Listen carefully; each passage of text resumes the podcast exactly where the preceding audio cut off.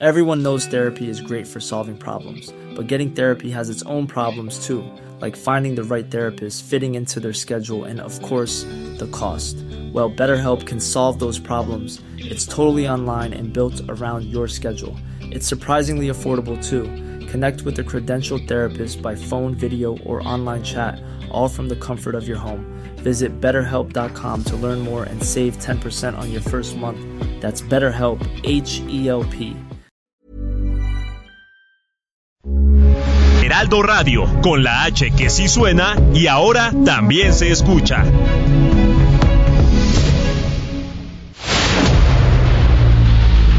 El dedo en la llaga.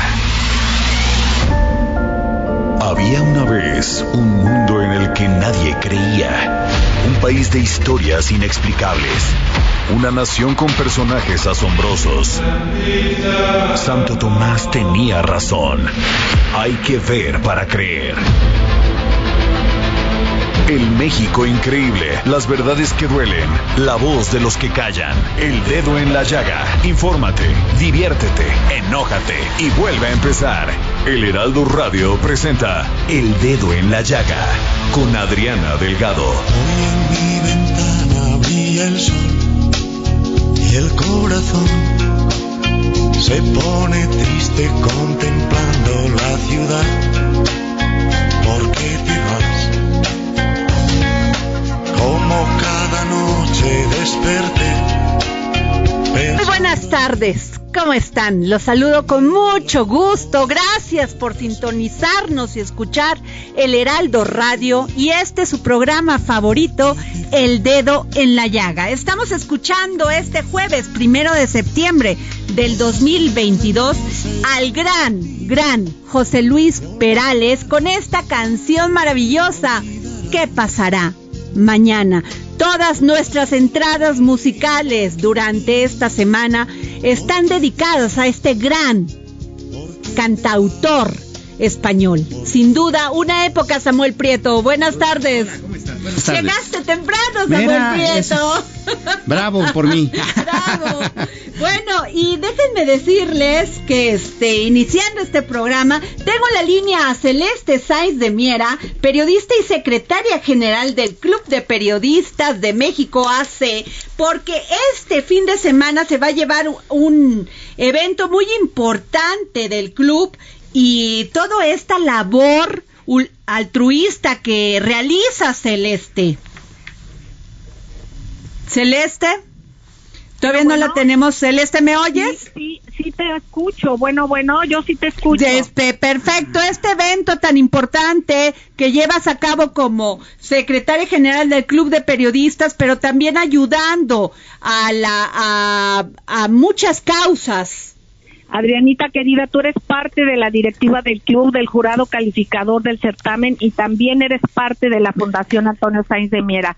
Este es un espacio el que tenemos aquí en Temix con Morelos, eh, para quienes no lo sepan, de tus queridos radioescuchas.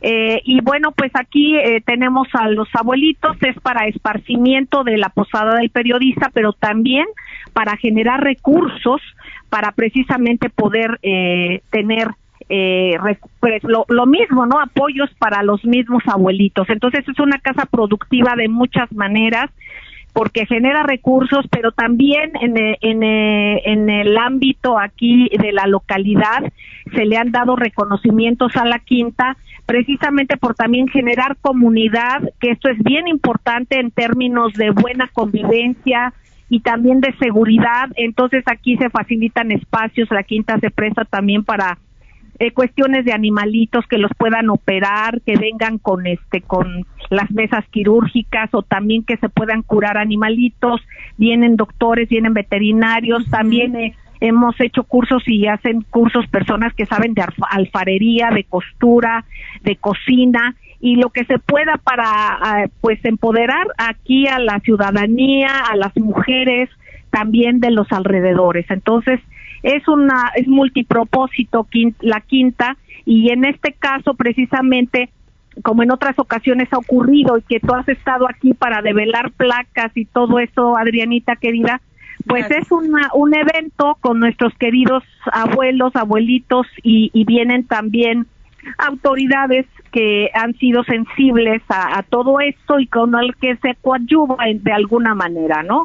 Así y también, este, exactamente. Y entonces también eh, es hacer hacer alerta también para que eh, hay grupos vulnerables que ah, también hay casicazgos de gente que se apodera del agua y que de repente eh, pues señalan que tienen alguna protección. Y finalmente aquí este todo esto funciona para evitar esto y para procurar eh, que haya una mejor convivencia en todos sentidos. Pues gran evento, este, querida Celeste Sainz de Miera, yo conozco tu trabajo, a todo lo que has hecho por periodistas que muchas veces pues como es esta carrera a veces es ingrata a veces pues este en la economía no es muy buena es una es un oficio difícil y tú has podido resguardar a muchos de ellos y les das siempre alojamiento, comida, apoyo. Pero hablo más allá de, de esta fundación, hablo de tu sensibilidad y de tu humanidad, Celeste. Adrianita querida, este, eso era el gran sueño y fue el gran sueño de Antonio Sáenz de Miera, nuestro fundador, y, y bueno, tú eres parte fundamental para impulsar todas estas causas y lo sabes, eres muy modesta y no lo compartes, no lo comentas con la gente, pero permíteme que yo lo diga porque tú eres un actor funda un actor eh, fundamental eh, como una voluntaria y, y, y, quien aporta y procura también a los abuelitos. Y ahorita como es este caso impulsar a nuestro espacio de Temixco este espacio productivo y recreativo eh, que está en Temixco Muchas gracias, querida Celeste Sanz de Miera, periodista y secretaria general del Club de Periodistas de México AC. Estaremos muy pendientes del desarrollo de este gran evento y este, pues mandándote un gran saludo, Celeste. Gracias, Adrianita querida. Un abrazo a todos los compañeros, por favor. Eh, gracias mil eh, por el espacio y un abrazo a tus radioescuchas, que somos bastantes. Así gracias. Es que nos abrazamos todos en torno a tu talento, Adriana. Gracias, querida. querida Celeste. Y bueno, nos vamos con Paris Salazar, reportero del Heraldo Media Group. Eh, que está en este momento en el Palacio Nacional, porque a las 5 de la tarde o sea, ya en una, en dos de, bueno, en una hora y tantos, 43 ¿Sí? minutos, 53 minutos, el presidente Andrés Manuel López Obrador, pues dará su informe en el Palacio Nacional, su cuarto informe de gobierno. Se nos fue muy rápido. Rapidito, dos tercios del sexenio, eh? ¿no? Pues bueno, nos vamos con Paris Salazar. Buenas tardes, Adriana, amigas, amigos del Heraldo de México. A casi dos horas de que inicie este cuarto informe de gobierno del presidente Andrés Manuel López Obrador, aquí en los alrededores del Palacio Nacional han llegado algunos simpatizantes para expresar su apoyo y respaldo al presidente López Obrador, con algunas cartulinas, algunos, con algunas mantas y también con algunos gritos expresan su apoyo y califican al presidente López Obrador como el mejor mandatario que ha tenido este país en años recientes.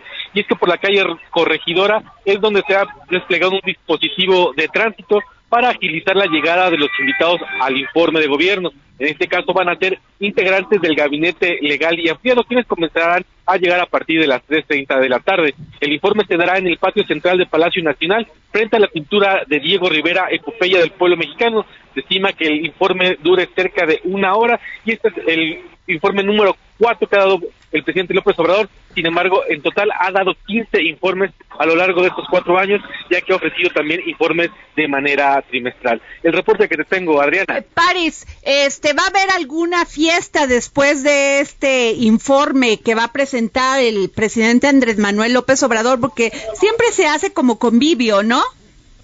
Este, en este momento no está, eh, no, no, vemos nada eh, preparado para una, una especie de fiesta. Y hay una recepción para esperar unos minutos antes para tomar una taza de café, un refresco, minutos antes del, de que inicie el informe, pero no habrá una celebración como tal, como se tenía en secciones anteriores del día del informe, no está con, considerada ninguna comida ni ninguna fiesta para después del informe. ¿En qué momento, a qué, este, desde a qué hora empiezan a arribar los funcionarios, los secretarios de Estado y los invitados, me imagino?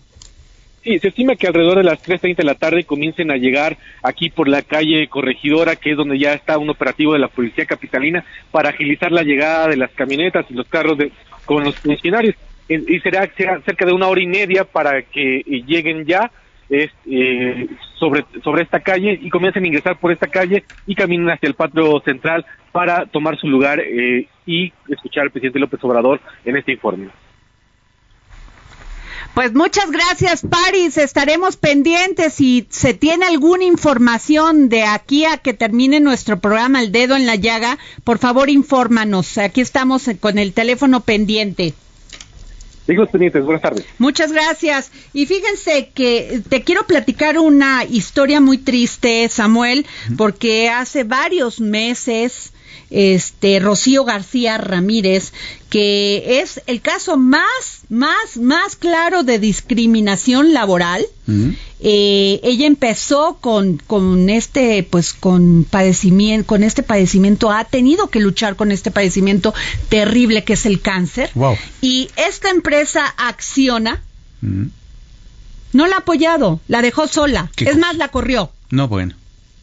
No podemos permitir estos casos de discriminación y hacemos un llamado a las autoridades. Creo que su, este señor, el de Acciona, tenía que presentarse a una audiencia y, sencillamente les valió. No, bueno no se presentó. ¿Y cómo es posible, no? no, bueno, pasa eso, pasa. Hemos hablado aquí de muchos casos de, de, discriminación, de que pasan los accidentes en las empresas y sencillamente no les importa, les dan una este, ¿cómo se llama cuando te dan un dinero o los corren de su trabajo? Una mini liquidación o ya ni de eso. ¿Cómo se les llama que el presidente, por cierto, va a dar un finiquito, 300 millones a quienes perdieron la, la, vida en, el, en la línea 12 del que se cayó?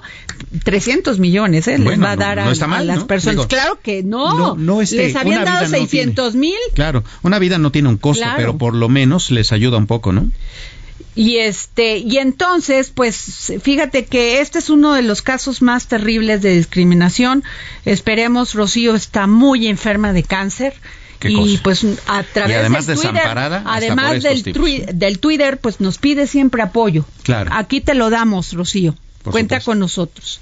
Eh, y fíjate que eh, le pedí al director de innovación y tecnología de la Ciudad de México, el del gobierno de la Ciudad de México, porque Fíjate que el gobierno de la Ciudad de México y el sector privado presentaron este jueves primero de septiembre un plan de simplificación administrativa perdón, para la apertura y operación de los negocios en la Ciudad de México. Ah, ya era hora. Eso sí merece fanfarrias, y fíjate que José Merino, director de la Agencia Digital de Innovación Pública, ADIP explicó que este proyecto tiene como objetivo reducir los trámites para los restaurantes en la Ciudad de México. Y yo creo que otros negocios también y él pues se enfoca en los restaurantes y dice un restaurante tenía que realizar hasta 26 trámites. Pues ¿qué te da? Ya el del segundo ya no te dieron ganas de poner el negocio. Pues ya no.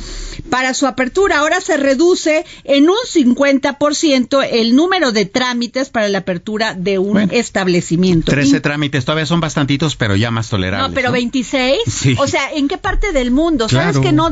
En el otro día estaba leyendo que en Francia dos trámites y te dan el negocio.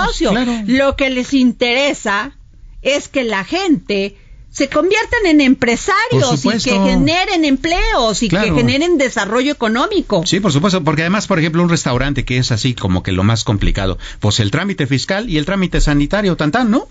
Pues sí. ¿No? ¿Ya? Pues sí. No, pero aquí 26 trámites, pues como para qué? Ni, bueno, ahorita este, no los tengo aquí, pero con ganas a ver si los puedes buscar en tu esa. ¿Cuáles eran? Fíjate que entre septiembre y noviembre adelantaron funcionarios, se entregarán las plataformas que ayudarán a simplificar los trámites en la metrópoli. También entiendo que esto se debe en gran medida, Samuel Prieto, al tema de la tecnología. Sí, claro Por supuesto. Entonces, antes tenías que llegar tú con tu papelito, este, no sé si te acuerdas de este programa de Héctor Suárez. Ah, sí, del ¿qué nos pasa, ¿Qué nos pasa? Que tenías que llegar con 40 papeles para decirles la, la, de, la de tu abuelita, la, este, la fe de bautizo, la, fe de bautizo y todo, para, para abrir un negocio. Pero ahora, pues con este tema de la tecnología mal estaría que no fuera, o sea, fíjate que el, la Ciudad de México es una ciudad vanguardista en muchos temas. Sí, lo es, sin duda. Sin o duda. sea, muy, o sea, en muchos, muchos temas, en temas de derechos humanos. Así es. Entonces, eh, no, no nos podemos quedar atrás. porque incluso buena parte de eso tiene que ver justamente con la digitalización, ¿no? En la Ciudad de México han estado muy ocupados en hacer que el gobierno se vuelva cada vez más digital y eso no nos permite, este, que eh, eso nos permite que no tengamos que estar yendo a ventanillas, que no tengamos que estar yendo a oficinas, que no tengamos que estar buscando al funcionario, sino pues, Internet hace hace maravillas en ese sentido. Pues sí, le pedí, le pedí a Eduardo Clack hablar con él, este, creo que sigue en una llamada. Bueno, pero vamos a otro tema, porque tenemos a Elia Castillo, reportera del Heraldo Media Group desde la Cámara de Diputados. Oye, estuvo cardíaco Oh, lo de ayer del cosa. senador Armenta, Sí. ¿eh? Y qué, qué chistoso, porque generalmente es al revés, ¿no? Son los diputados los que generalmente nos ponen de acuerdo. Vez fue al revés, fue el Senado, ¿no? Alejandro Armenta, de veras que cosa. entre que habían ganado la ya la, la votación de en, en la bancada de Morena, después sale la oposición que se dio como desentendida. Así es. Sí, que ellos no sabían nada. ¿Cómo no van a saber si tiene casi dos meses en campaña? Sí, claro. No, o sea, ya, ya esa fue una jugada para negociar espacios políticos y Sí. así agarrar la liga y estirarla, ¿no? Sí, ¿no? Es como los clavados en el fútbol, ¿no? Pues, Ajá. Ahí se cayó y le dolió, ¿no? Bueno, pues bueno, pues ahora sí la sufrió Alejandro Armenta. Él sí sabe lo que es una elección. Espero que no Sí se le ponga así o quién sabe si se le va a poner así con Nacho Mier y con el gobernador. Sí, qué cosa, Allá ¿no? en la en la porque pues Sí. casi va enfilado a la candidatura del estado de Puebla, ¿eh? Sí, por supuesto.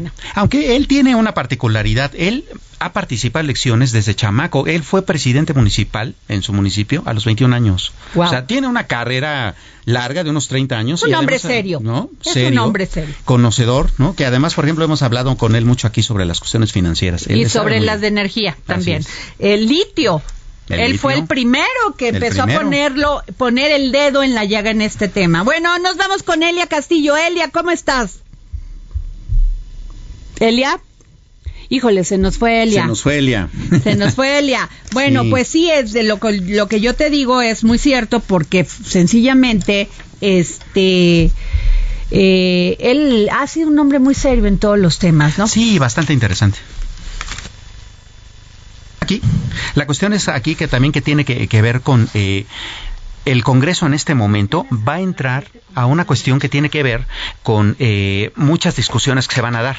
Viene el paquete económico que se tiene que entregar por ley el 8 de septiembre y a eso le hay que agregarle también el hecho de que junto con el paquete económico también hay que discutir la cuestión de la, de la Guardia Nacional, que va a ser un temazo, y más adelante la reforma electoral. Entonces, este periodo, de aquí a que termine el año, va a estar súper complicado en el Congreso. Sí, no, bueno, difícil. Sí. Eh, y ya tenemos en la, en la línea a Eduardo Clark, director de Innovación y Tecnología del Gobierno de la Ciudad de México.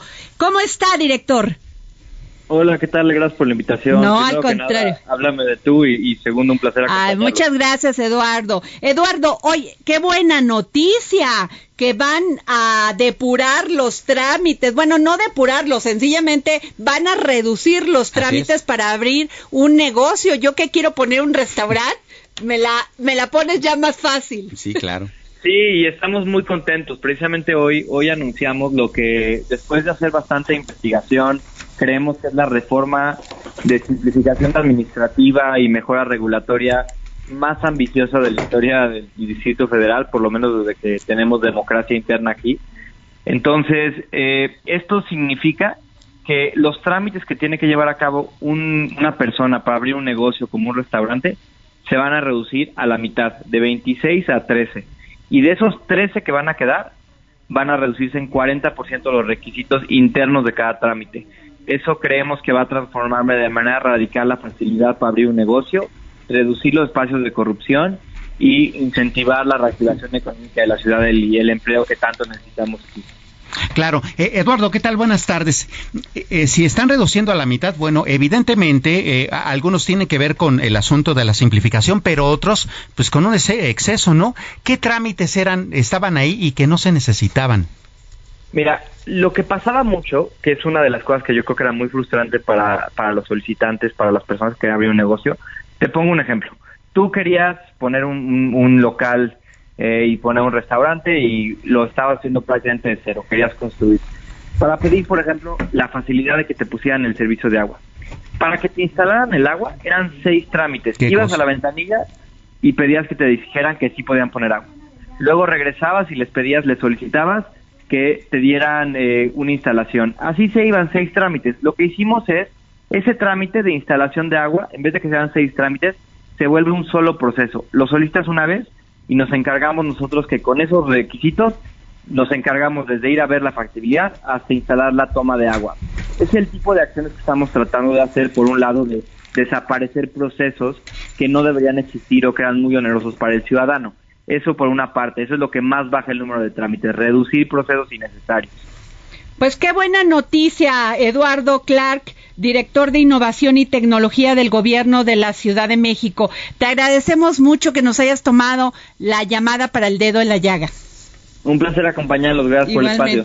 Pues qué bueno, Samuel. Vaya, una muy buena medida. Oye, Samuel, pues ¿cómo esperas el informe. Vamos a platicar largo durante todo este, este, programa, pero a ver, danos una probadita de lo que vamos a ver. Fíjate, eh, interesante. Eh, antes de entrar de lleno, digamos, a, los temas específicos que eh, atañen al gobierno, tal vez sea un, poco acertado el hablar de cómo nos encuentra la, economía en este momento, ¿no?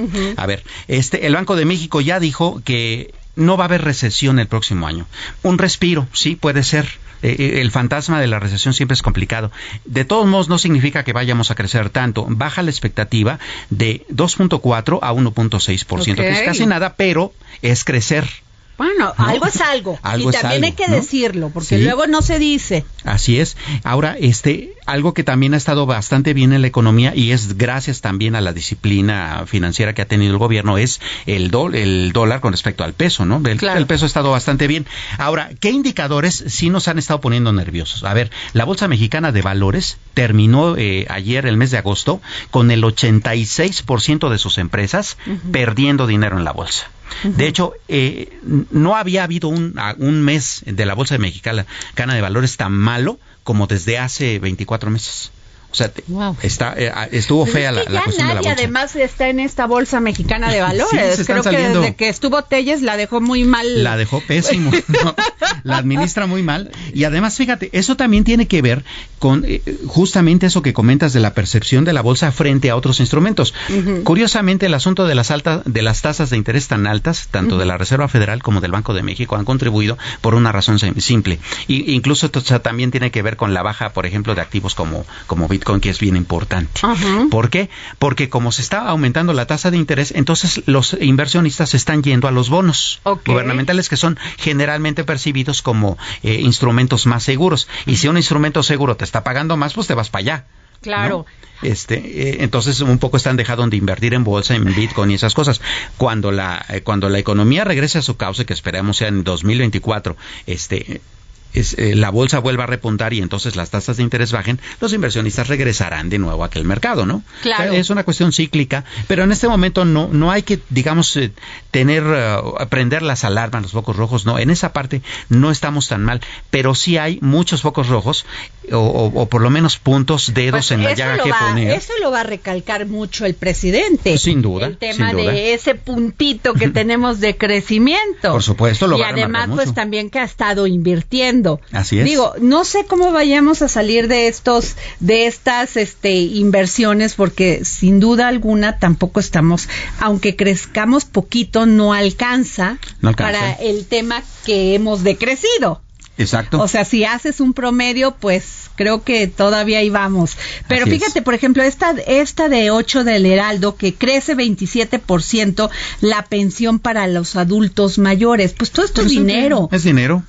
Todo es dinero. Es dinero. Y además habrá que ver cómo viene el paquete económico, porque si algo justamente el gobierno no va a tener dinero y es un año preelectoral.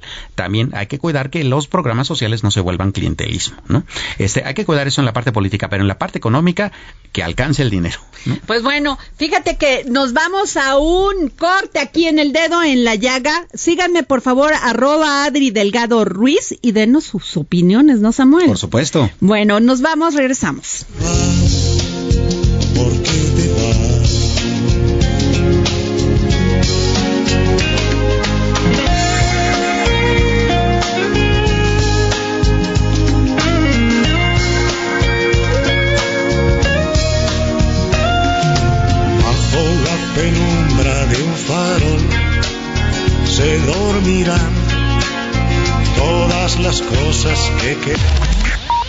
Sigue a Adriana Delgado en su cuenta de Twitter arroba Adri Delgado Ruiz. Además, te invitamos a enviar tus opiniones y comentarios en texto o por mensaje de audio a través de WhatsApp al 55 2544 3334.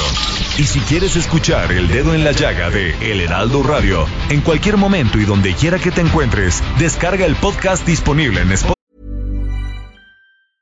¿Ready to pop the question? The jewelers at BlueNile.com have got sparkle down to a science with beautiful lab grown diamonds worthy of your most brilliant moments. Their lab grown diamonds are independently graded and guaranteed identical to natural diamonds, and they're ready to ship to your door. Go to Bluenile.com and use promo code LISTEN to get $50 off your purchase of $500 or more. That's code LISTEN at Bluenile.com for $50 off. Bluenile.com code LISTEN. Spotify y iTunes.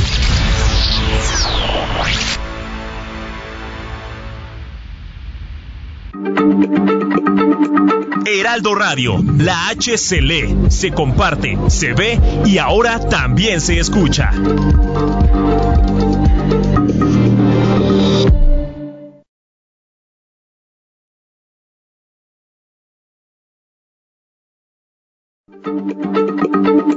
Heraldo Radio, la H se lee, se comparte, se ve y ahora también se escucha.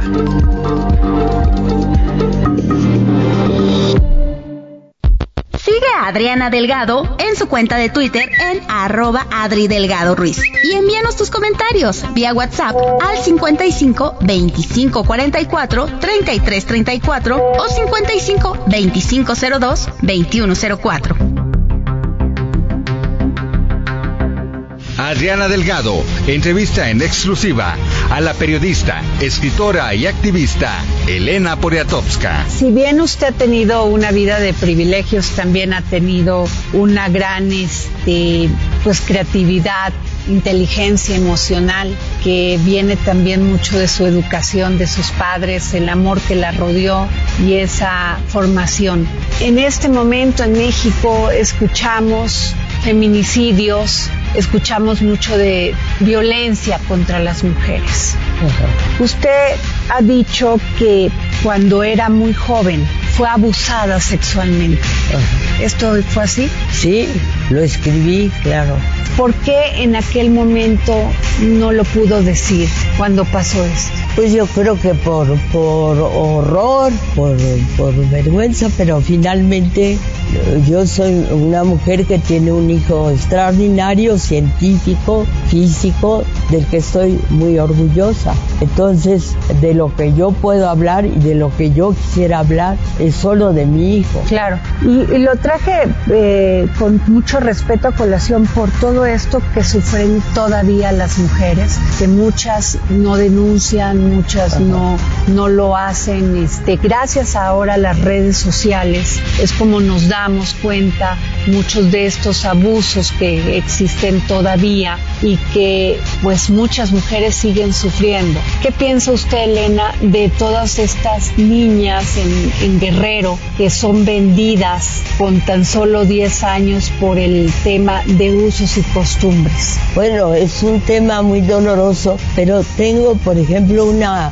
gran, gran amiga feminista que es Marta Lamas, que puede tratarle ese tema con mucho más conocimiento, con mucho más fuerza de lo que yo puedo hacer, porque ah, los feminicidios o la actitud hacia las mujeres o el feminismo son temas que a mí me interesan muchísimo por mi condición, por mi condición femenina, por mi edad, todo esto. Sé que hay gente que puede hablar de eso con mucha mayor sabiduría y mucha mayor capacidad que la mía. Jueves, 11 de la noche, El Dedo en la Llaga, Heraldo Televisión.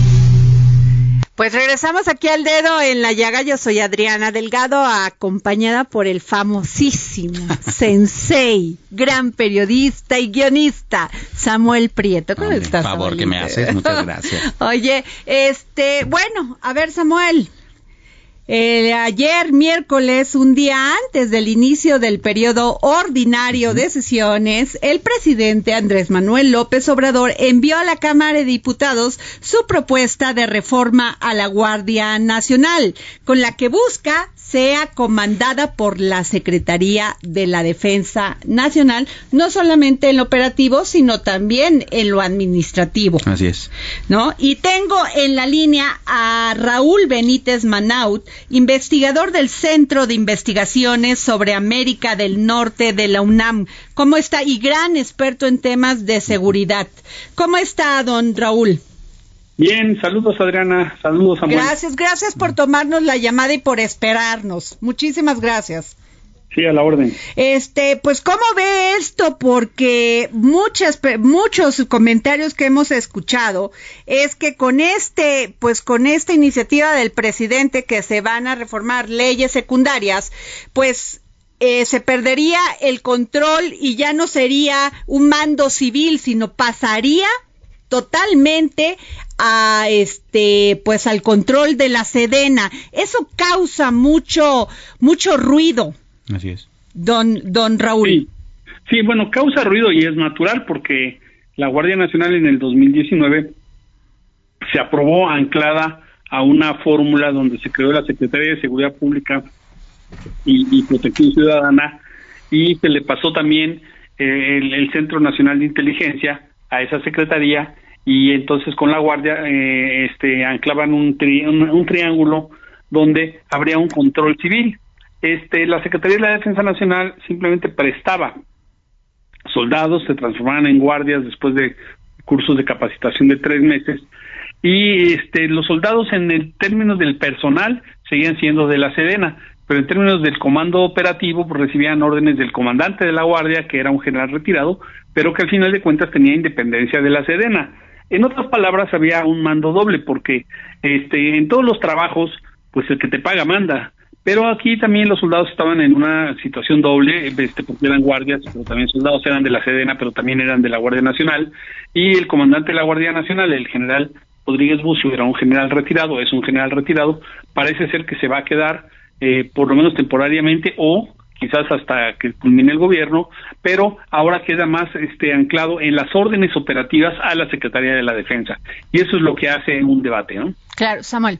Eh, eh, don Raúl, buenas tardes. Eh, de repente, tratando de ver el eh, esquema desde un punto de vista todavía más amplio, este ha llamado bastante la atención el asunto de que el ejército mexicano ha estado siendo eh, encargado de muchas cosas que pues, tradicionalmente correspondían al gobierno civil e incluso al gobierno. Por ejemplo, el ejército ahora ya va a operar el tren Maya, va a operar los aeropuertos de Quintana Roo, ahora los de Sonora se anunció recientemente, tiene o va está constituyendo una empresa para crear empresas eh, que estén a su, a su disposición, lo cual significa que va a generar ingresos. Eh, ahora el asunto de, tener el mando operativo de la Guardia Nacional.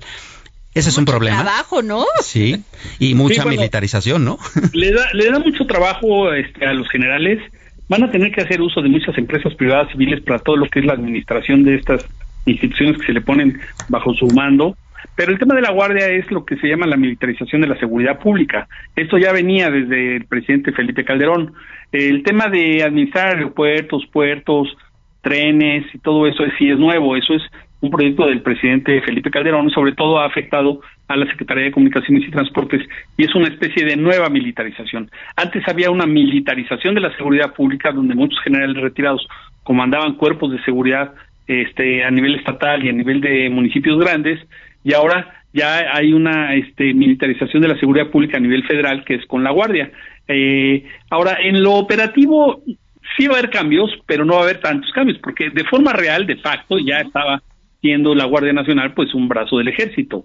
Eh, se sabe que este, sus comandantes pues, eran, eran militares prestados a la Guardia, pero en el activo militar, y entonces, pues este, esto lo único que consigna es la realidad pero obviamente la realidad genera mucha polémica y el presidente no pudo hacer cambios legales fuertes, constitucionales, y optó por un decreto a nivel este secundario. Entonces ese decreto a nivel secundario pues se va a poner en operación, va a ser votado por el por la Cámara de Diputados, este, pero no tiene tanta fuerza como lo hubiera tenido si hubiera sido un decreto constitucional. Claro.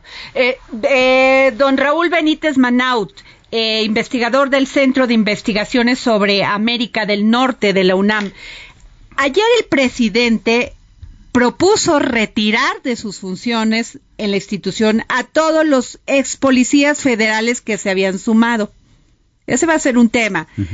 y yo le quiero preguntar, ¿la policía ha funcionado bien en la Ciudad de México? Sí. ¿Cuál es el tema de por qué la desconfianza en otros estados? Porque son gobernados por partidos de oposición, en algunos casos que están perdiendo cada día más estados, la oposición, pero también por qué no, por qué no confían en las policías estatales cuando tienen que recibir capacitación, cuando también es un grito desesperado de muchos policías que se les pague bien que se les pague de acuerdo a lo que tienen que arriesgar? Sí. ¿Qué es lo que pasa? ¿Por qué, ¿Por qué dos varas, dos medidas en ese sentido? Eso es un viejo tema, ¿eh? Es un viejo tema. Hay que tener en cuenta que la policía en la Ciudad de México funciona mejor que en otros lugares. Es la que mejor funciona, vamos a decirle así, junto con algunas otras como la de Yucatán y cosas así. Pero es también porque la Policía de la Ciudad de México tiene mucho más recursos que las otras policías per cápita. O sea, la Policía de la Ciudad de México tiene casi 80 mil integrantes. Entonces, eh, tienen una cobertura territorial por población y, por cobertura de, espacios geográficos, delegaciones, colonias, mucho más intensa que cualquier otra policía de cualquier otra parte del país, porque tiene un mando único. En cambio, por ejemplo, en el Estado de México, que es la entidad más poblada, hay mucho menos policías estatales y hay, ahí hay policías municipales en los 125 municipios, pero no se coordinan, no están comunicados. Hay municipios muy pobres, hay municipios sin sistemas de comunicación y esas policías disgregadas pues tienen menos profesionalización, las policías municipales. Han profesionalizado mandos estatales, es el caso del Medomex, es el caso de muchos otros estados, pero no tiene que ver con partido político en el poder, ¿eh? eso, eso yo creo que eso es un falso dilema.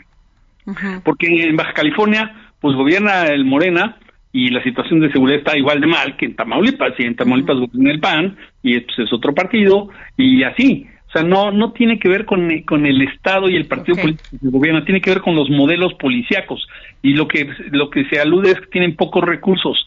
Las policías municipales y estatales, no hay mucha profesionalización, cambian de, de este, de, de trabajo muchos de ellos, son nuevos, van saliendo, van entrando, y entonces no se logra el nivel de eficiencia que sí hay en la Ciudad de México. Y supuestamente la Guardia Nacional tiene el decreto este nuevo que salió, tiene una cláusula que dice que van a tratar de interferir en, en, el ámbito local, o sea, que puede ser que hagan trabajos de policía municipal en algunos municipios, no dicen en cuáles ni nada, seguramente será en, en algunos lugares donde hay crisis fuertes de, de, de control policíaco municipal. Claro. Otro tema que quiero preguntarle es el, el tema de que se amplían las facultades, facultades perdón, de la Guardia Nacional respecto de la investigación de delitos y la realización de labores de inteligencia. Pues que no lo tenía el ejército ya. Eh, sí, bueno, sí y no, porque la, la, la, cuestión de la inteligencia es una cosa este, muy confusa, hay mucha confusión entre atribuciones de, de, de muchas áreas del gobierno. Entonces, la Guardia Nacional recuperó el trabajo de inteligencia que tenía la Policía Federal, que tenía un buen trabajo de inteligencia desarrollado. El presidente se equivoca cuando dice que toda la Policía Federal era corrupta, eso es falso. No, no lo creo. No, partes de la Policía Federal que eran muy profesionales. Por ejemplo, la Policía Científica, la Policía Antisecuestro. Los secuestros no han bajado en el país y es gracias a al, núcleo de policía antisecuestro que, que desarrolló la policía. Y esos, esos este, investigadores, gentes de inteligencia, están muy bien entrenados. Y eso los usa la Guardia Nacional, los usa el Ejército. Están en la Secretaría de Seguridad Pública, seguramente van a seguir allí apoyando las labores de inteligencia que a lo mejor se coordinarán con los de la Secretaría de la Defensa Nacional. Pero este, quizás el tema de que la Secretaría de Seguridad Pública va a seguir teniendo una labor como de coordinación es para justificar que se queden muchos empleados muy profesionales que había en la Policía Federal que siguen ahí, que se articulan con la Guardia Nacional pero sin grado militar y entonces pues seguirán, algunos se irán, otros seguirán, pero son vitales porque hay cosas de inteligencia que el ejército no sabe hacerlas, no tiene el equipo, por lo que es todo el tema de policía científica, ¿no? Sí, claro. Sin duda alguna, pues no sabe cómo le agradezco, don Raúl Benítez Manaut. Gracias por tomarnos la llamada para el dedo en la llaga. Y si me permite, pues estaremos muy atentos a lo que usted comente y si nos permite, pues nos encantaría que nos comente aquí en el dedo en la llaga. Con mucho gusto y buenas tardes. buenas tardes. Buenas tardes. Pues qué tema, ¿no? bastante interesante. Bueno, pero gran parte de este de lo que ha sido eficiente la policía aquí en la Ciudad de México eh, bajo el mando de Omar García Harfuch ha sido por el tema de la inteligencia y de la investigación. sí, y se trata de una policía civil. Claro, ¿eh? pero además es prevención del delito. Es correcto. Si no tienes inteligencia e investigación, es muy difícil, Samuel. Así es, por supuesto. No te enteras de nada antes que pase. claro. Bueno, el, este Samuel Prieto, vamos al informe del presidente que va a ser a las 5 de la tarde en Palacio Nacional, pero este dinos cuáles son los aciertos los que se quedan en medio y los que de plano no funcionaron. Vaya, interesante, eh, interesante cuestión. Eh, te comentaba hace rato sobre el panorama eh, en términos económicos, que ahí sí, digamos, la, la, disciplina financiera, el asunto de no haber endeudado al país en, en excesivo en el momento de la pandemia, está, digamos, teniendo ahora sus frutos, ¿no? Ahora, ¿qué problemas se nos pueden venir en el horizonte? Bueno, para empezar, el próximo día 8 de septiembre, como lo marca la ley, eh, la Secretaría de Hacienda tiene que enviar al Congreso de la Unión el paquete económico y ahí es donde nos enteraremos de varias cuestiones. Por ejemplo, de cuánto realmente se va a quedar en el gasto social y cuándo van a invertir en las nuevas. en este, épocas electorales. En épocas electorales. Sería muy interesante. Va a ser interesante verlo. Interesantísimo, ¿no? Y en las nuevas inversiones que han estado anunciando a nivel federal. Pero fíjate, tenemos también otros problemas eh, que tienen que ver con circunstancias políticas. El primer problema muy fuerte que tenemos es que la discusión que tiene México y Estados Unidos en el marco del TEMEC, en esta consulta que se está haciendo con respecto a las inversiones en, en, en el sector energético, eh, van a chocar con una circunstancia bastante particular, que en México se va, se va a topar con un año preelectoral, eh, un año preelectoral importante porque la elección del Estado de México es un parámetro muy fuerte, y en Estados Unidos también, con el asunto de que hacia el final del próximo año ya se van a estar eh, determinando quiénes son los candidatos demócrata y republicano a la eh, presidencia de Estados Unidos para 2024. ¿Por qué ese es un tema tan importante? Porque se va a politizar la discusión y entonces cualquiera de los candidatos allá en Estados Unidos o precandidatos va a poder empezar a decir, a ver, México no nos este no nos pela, México nos está cortando las inversiones y entonces eso va a empezar a mover las aguas políticamente allá y eso es bastante riesgoso. Entonces, si esta mesa termina en un panel, ese proceso va a durar como un año y entonces bueno, y el dinero que se nos puede ir, ¿eh? Se nos puede ir bastante dinero.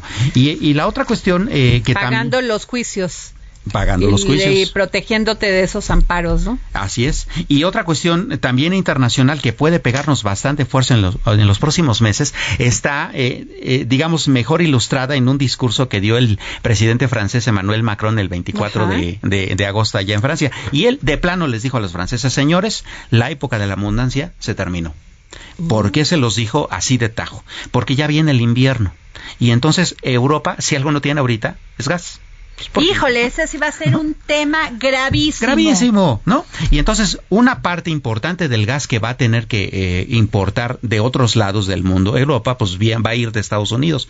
¿Qué significa? Primero de, Rus de Rusia dijo que, las negociaciones con Putin pues estaban medias este Así es. complicadas y, y la tienen que este importar de África. De África que el problemón que está pasando, por ejemplo, en España al respecto. Y otra alternativa es llevárselo de Estados Unidos. Pero ¿qué crees? Que al llevarse gas, aunque sea en un porcentaje pequeño de Estados Unidos, significa que va a haber menos gas que, que ellos exporten hacia México y pues eso significa más caro. Bueno, a ver, otro tema, este, inflación, bueno, de eso ya lo comentan, comentaste, el pleito energético, lo acabas de comentar, este, fin de la abundancia en Francia, el caso, el fracaso del Insabi, Samuel Prieto. Interesante, aquí en, en, la mesa del dedo en la, llaga pusimos justamente el dedo en la llaga eh, con respecto al funcionamiento del Insabi desde prácticamente que operó y le dimos seguimiento. Tú recordarás que hace incluso poco menos de un año, hacíamos hasta un balance de que las personas atendidas por el INSABI eran muchas menos que las que atendía el Seguro Popular. Bueno, eh, hace un par de semanas el director del INSABI estuvo en el Congreso y él estuvo diciendo, un poco preparando el terreno para lo que sucedió ayer, que es el asunto de que ahora el INSABI deja de dar servicios médicos y entonces subieron un decreto en el que ahora es el IMSS Bienestar el que se encarga de esas cosas, ¿no? Entonces dijeron, ah, a ver, INSABI ya no, ya no va a dar servicios médicos porque pues esa cuestión eh, se fue malentendida. Fracaso el INSABI, fracaso, y lo tiene que reconocer el presidente. Lo ha reconocido, ¿eh? Sí, sí, sí, lo ha hecho. Ha dicho que en el, en el, en el esquema de salud tiene muchas todavía, muchas cosas. Tenemos muchas cuestiones. Sí. Por ejemplo, uno de los grandes signos del fracaso del INSABI, más allá de la atención médica, es que a los estados al cierre de, agosto ha entregado únicamente el 40% de todas las medicinas que debe haberles entregado durante todo el año. Y además estas medicinas que aparecieron en bodega a punto de caducar, eso es gravísimo. Y es un, es un, crimen. Es un crimen porque sabes que me, sabes qué creo, Samuel, y esto es este un una suposición. Primero, el presidente no le han dicho la verdad. Para empezar. O sea, me queda claro que ni el secretario de Salud ni Gatel ni López Gatel le han dicho la verdad. Dicho con todas sus letras. Este, lo engañaron con el tema de la pandemia y luego ya viste este señor que se quería volver rockstar. Así es. Y pues eh, primero tenía que ver la salud de los mexicanos. Así Estoy hablando de Gatel. Sí, y luego el otro tema es que yo creo que por estos pleitos políticos, pues no le hicieron llegar a muchos estados que tenían necesidad de esa vacuna. Claro. Y entonces se las fueron poquiteando. Claro. Así de poquito a poquito mientras vamos viendo negociaciones políticas. Ni la mitad de los Yo no quiero, ni siquiera quiero imaginar que el presidente sabía de eso. No, definitivamente ¿Sí no. Ese fue una, fue un tema de, de poca habilidad política, de poca, porque cuando la salud de los mexicanos está de por medio, ahí ya no hay negociación política, simplemente es operación política. Claro. Ahora, eh, resuelve el problema el que el que Insabi se haga a un lado y sea IMSS Bienestar el que eh, retome este asunto, sí y no. Eh, lo primero que habrá que revisar es la cobertura de IMSS Bienestar. Bueno, IMSS Bienestar solamente tiene cobertura en 19 de las 32 estados, para empezar.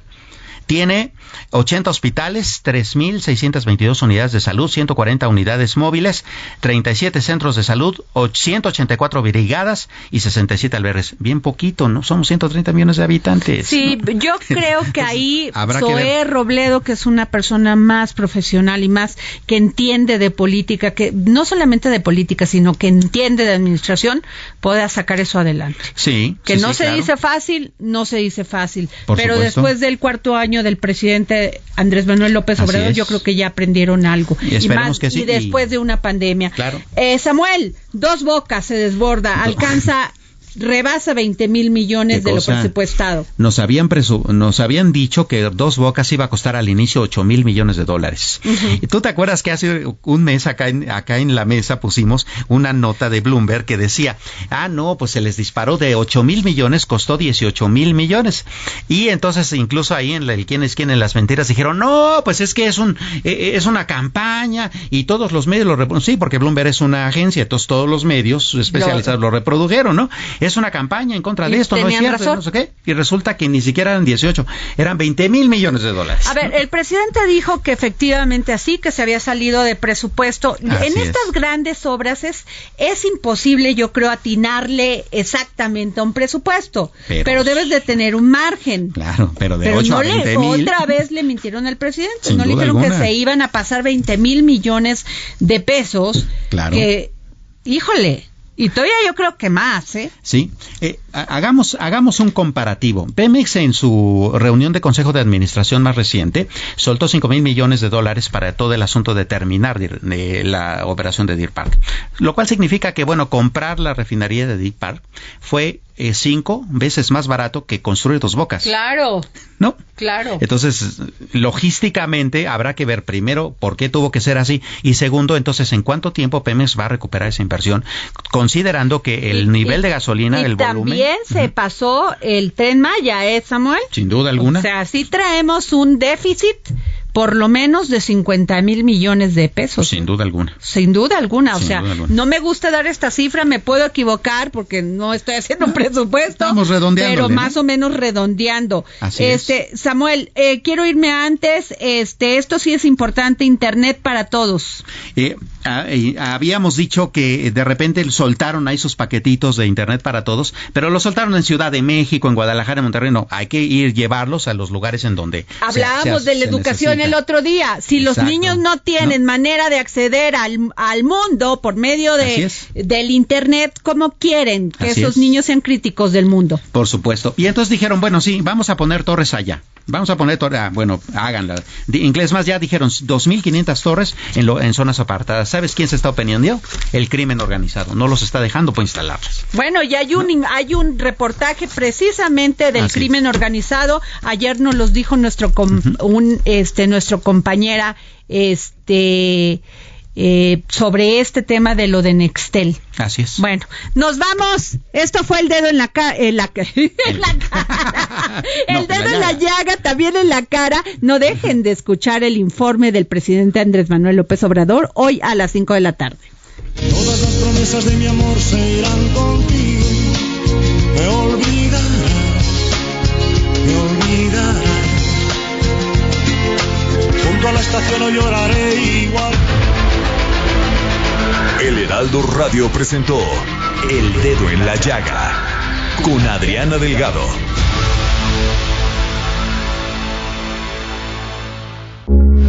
Heraldo Radio, con la H que sí suena y ahora también se escucha.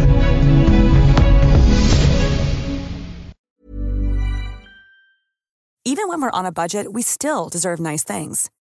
Quince is a place to scoop up stunning high-end goods for 50 to 80% less than similar brands.